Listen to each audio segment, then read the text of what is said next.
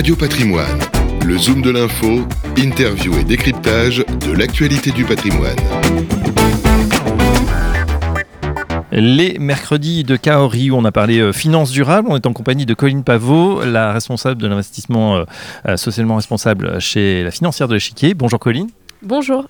Euh, une grande nouvelle pour cette année, en tout cas qui va révolutionner peut-être euh, euh, le monde des épargnants. On sait qu'ils sont assez appétents à cette finance durable, ISR, mais jusqu'ici, ben, beaucoup n'en ont pas connaissance. Ça pourrait changer en 2023.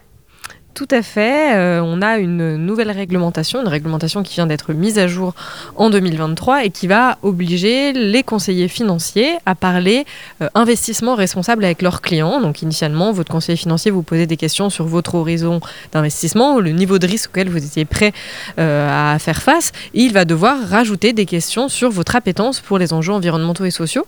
Une façon bah, de s'assurer que si c'est des enjeux qui vous intéressent, vous puissiez faire une place à l'investissement responsable dans vos allocations. Jusqu'ici, ce n'était pas le cas, ça devient obligatoire?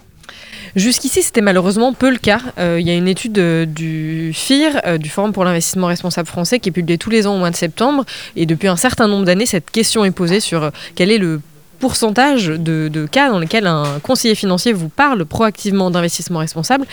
Et euh, depuis ces dernières années, on est passé de 5, 6 à 7% uniquement des conseillers financiers qui le faisaient.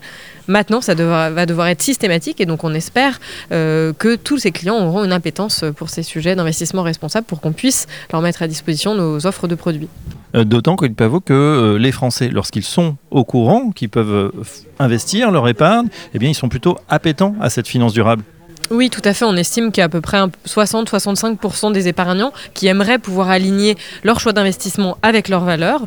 Et donc, on espère que ces 65% euh, d'épargnants vont pouvoir euh, faire part de leurs intentions à leurs conseillers et réorienter leur allocation vers une finance plus durable. Pour les débutants en finance durable, mais qui euh, ont envie justement euh, euh, de s'y pencher, qu'est-ce qu'on peut leur, conseiller? Parce que c'est vrai qu'entre ESG, ISR, donc pas mal d'acronymes, beaucoup de labels également, où on ne sait pas forcément comment s'orienter, qu'est-ce qu'on peut recommander à l'épargnant qui veut s'initier et qui veut investir en finance durable? Alors, bah, très bonne question. On a développé à la financière de il y a quelques années un podcast très pédagogique dédié à une clientèle euh, euh, d'investisseurs euh, particuliers sur la finance durable. Il est accessible à tous, c'est gratuit. Ça s'appelle Un pied devant l'autre, disponible sur toutes les plateformes de podcast. Et vous allez avoir un certain nombre d'épisodes pédagogiques courts pour vous guider sur la compréhension de ce qu'est l'investissement durable, comment ça fonctionne, quelles sont ses limites. Et donc, ça vous permettra probablement, si vous souhaitez vous lancer, d'y voir plus clair et de passer à l'action. Très bien, bon, on rappelle le titre du podcast, un pied devant l'autre, donc financière de l'échiquier sur toutes les plateformes de streaming, comme Radio Patrimoine finalement. Merci Colline Pavot, je rappelle que vous êtes responsable d'investissement euh, socialement responsable à la financière de l'échiquier. À très bientôt sur Radio Patrimoine. Radio Patrimoine, le zoom de l'info, interview et décryptage de l'actualité du patrimoine.